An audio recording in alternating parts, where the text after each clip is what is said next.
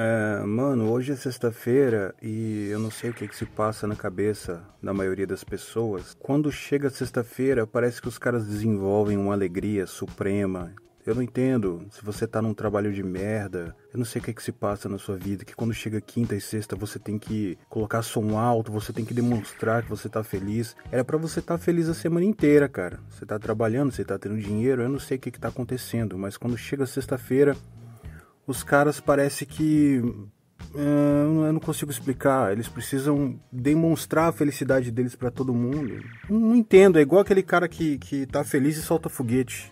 E o que, que significa tu fazer um barulho com a porra de um fogo de artifício porque tu tá feliz? É a mesma coisa. O que que tu quer ligando o som do teu carro automotivo para estrondar na cidade inteira porque tu tá feliz? Ou para que que tu põe essa porra desse som nesse carro? Eu não entendo. Eu tava vendo ali no TikTok e eu, eu percebi que é por causa de mulher, velho. Eu vi um cara postando assim.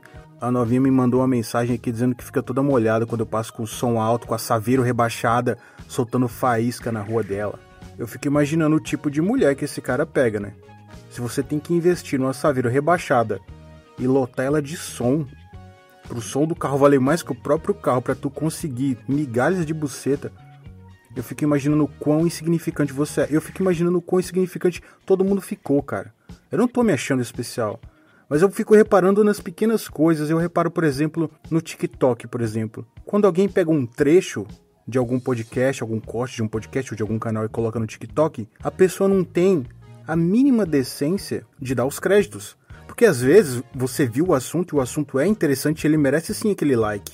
Mas não ali no TikTok. Até porque o TikTok não olha para likes, ele olha para retenção, se você tá assistindo ou não. Mas a pessoa não tem a decência de colocar ali da onde foi que ela pegou, mano.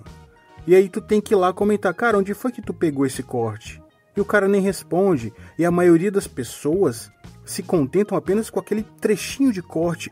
elas acharam aquilo muito interessante, mas elas não vão atrás do conteúdo inteiro. Para elas bastou dois minutinhos de conversa porque eu penso o seguinte, caramba, nesses dois minutos de conversa teve algo interessante. Então, durante as três horas de conversa ou duas horas de conversa, também deveriam, também deveriam ter tido várias coisas importantes ditas ali que eu quero achar. E as pessoas não têm, cara. Eu, eu fico reparando nesses mínimos detalhes, e de tanto reparar nos detalhes, eu vou ficando, sei lá, mano, cansado pra caralho. Tudo me cansa. Eu tenho TDAH, mano. Vou explicar mais ou menos como é que funciona a cabeça de um TDAH. Se eu trabalhar meia hora em algo que eu não goste, eu preciso descansar quatro horas. Não que isso aconteça, né? Mas o cérebro te dá esse cansaço. Você precisa descansar. E aí você senta para fazer outra coisa, você nem vê o tempo passando. Aí você volta para fazer o que você tem que fazer.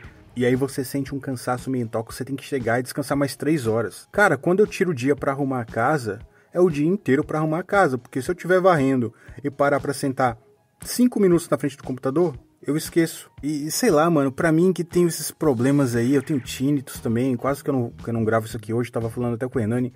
Minha cabeça parece que tem um, uma panela de pressão dentro. Meu tinnitus não é daquele que fica um barulhinho assim, não. O meu tinnitus é. É isso. E essa porra não tem cura, mano. Eu vejo alguns picaretas vendendo cura aí na internet, mas não tem. Que me suaviza é uns, uns barulhos bem específicos que acho que é bem personalizado para cada pessoa.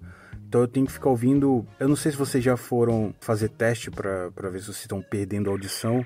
Mas a mulher lá, o cara que fica lá fazendo os testes, eles soltam uns sons bem finos na sua cabeça. E o que cura o meu tinnitus, cura entre aspas, que alivia, são esses estalinhos bem, bem fininhos ou então alguma coisa que me distraia. Se eu estiver muito distraído, eu nem vou perceber que eu tô com tinnitus. É, eu tenho tinnitus há 4 anos, desde 2017. Tem gente que tem tinnitus há 20 anos, tem gente que já perdeu a audição por causa disso. No meu caso, a minha audição não tá afetada, não foi afetada nem um pouco, escuto tudo muito bem. Inclusive, acho que eu tenho ouvido até muito bom, porque tudo me irrita. Eu fico pensando, que tipo de idiota cria um galo em 2020? O meu vizinho. E eu achava que galo cantava seis da manhã, cinco da manhã. No máximo, quatro da manhã, se fosse um galo muito empolgado. Pô, o galo do meu vizinho começa a cantar meia-noite e vai duas da manhã, três da manhã, quatro da manhã, cinco da manhã, seis da manhã. E ele passa o dia inteiro calado, mas a madrugada inteira berrando. Eu tiro para gravar conteúdo de madrugada quando eu tô com disposição. E aí eu tenho que eu tenho que me blindar, porque assim, se eu estiver ouvindo o galo cantar, eu não, eu não começo a gravar. Eu falo assim, vou esperar essa desgraça parar, só que ele nunca para. Então o que, que eu faço? Eu entupo meu ouvido de plug, coloco aqueles plugs de para viajar de avião, depois eu coloco um som por cima, um som de chuva ou uma música e começo a gravar sem ouvir o barulho, porque aí eu não sei se ele tá cantando, berrando ou não e eu tô gravando conteúdo. Se tiver muito alto e estiver incomodando né, no som que eu tô gravando, eu dou um corte, eu tento suavizar depois, mas eu passo muita raiva quando eu tô tentando me escutar para editar os áudios e eu começo a escutar galo cantando, cachorro latindo. Cara, eu acho que é um desrespeito. Se tu vai gravar a porra de um podcast, o máximo que tu tem que fazer, ou o mínimo, é não deixar uma porra de um cachorro latir, é não deixar nada, cara. Ou se tu tiver filho, não deixa teu filho gritando do lado. Eu acho que isso demonstra desrespeito para a pessoa que tá ouvindo. Eu acho que a igreja aqui do lado tá fazendo barulho agora. Cara, são que horas são agora, mano, para essa porra dessa igreja? Eu já falei que vou processar eles, eles já abaixaram o volume bastante, mas também isso não é hora de começar. 9 horas, cara, são 9 horas da noite. Isso é hora na igreja começar. 9 horas é pra igreja estar tá terminando, não é pra estar tá começando. Daí um dia tu surta, mano. Tu surta e tu pega, sei lá, uma Colt 45 e sai arregaçando azeitona na cabeça de um monte de filha da puta. E aí os caras vão querer questionar o que que tu jogava, o que que tu assistia, se tu era um cara solitário, se tu era comedor ou se tu era incel. Mas eles não veem o quão filha das putas eles são, cara. Para começar a porra de um culto, de um ensaio, sei lá, às nove da noite, na porra de uma sexta-feira. As pessoas querem muito estereotipar quem surta e faz alguma coisa. Eu já tive perto de fazer um estardalhaço grande em Brasília, velho. Quando eu fui na delegacia falar os meus problemas, o que que a minha vizinha estava me causando, o delegado não deu muita bola. Quando eu puxei a papelada que o psicólogo escreveu, tudo que eu estava sentindo e tinha demonstrado para ele e bati em cima da mesa e empurrei para ele, ele pegou e leu. Ele foi para uma salinha e começou a imprimir um monte de papel, ele começou a tirar xerox daquilo. Porque ele viu, esse cara vai fazer um arregaço. Ele tá no limite. E eu já tinha falado para ele. Mano, daqui uns dias eu tô aqui, mas é como presidiário. Não é como um cara que tá fazendo um boletim de ocorrência. Eu vou estar tá aqui como um presidiário. Porque eu vou fazer um arregaço aqui em Brasília.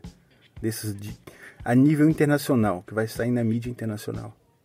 Por causa de gente filha da puta, velho. As pessoas são filha das putas. Elas te transformam num monstro. E elas não entendem que é da natureza dos monstros destruir seus criadores. Então, quando você cria um monstro, você pode esperar, eu vou ser destruído. E as pessoas não entendem. Elas te transformam em tudo que é de ruim, elas querem o melhor de você, mas elas te dão tudo que é de ruim. E se você surta e faz uma merda em grande escala, eles vão, tentar colocar a culpa em partido político. Ah, votou em Bolsonaro, é claro. Mas eles não olham as merdas que eles fazem. Eu nem sei como é que eu comecei o assunto, nem sei como é que eu parei aqui. Acho que foi porque a igreja começou a barulhar ali. Mas é isso, cara. É, é complicado. É complicado viver hoje em dia porque a moda é você postar na internet incomodando os outros. Igual eu vejo em muitos canais aí. Ah, vou incomodar meu vizinho aqui. Ah, vou incomodar fulano. Cara, o legal é não incomodar ninguém, é tu ser o cara da paz. Porque não é todo dia que tu vai ter um vizinho trouxa, ou um amigo trouxa, ou um inimigo trouxa, que vai aceitar as suas provocações. E é por isso que muita gente acorda com a boca cheia de formiga, ou toma uma surra no meio da rua, e quem viu apenas o momento da porradaria comendo, pensa, nossa, mas o cara tava quietinho. Chegou uns três ali e rebocaram ele. Mas não, tu não sabe o que ele fez antes.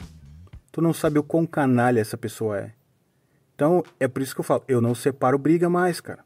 Não separo. A última briga que eu pensei em separar, eu não separei. Justamente porque eu pensei nisso. O que, que esse cara fez para ele estar tá tomando tanta pedrada, tanta capacetada? E o meu amigo, é, que estava junto comigo, era amigo desse cara que estava apanhando. E aí ele falou, bora entrar, Diego? Eu falei, não.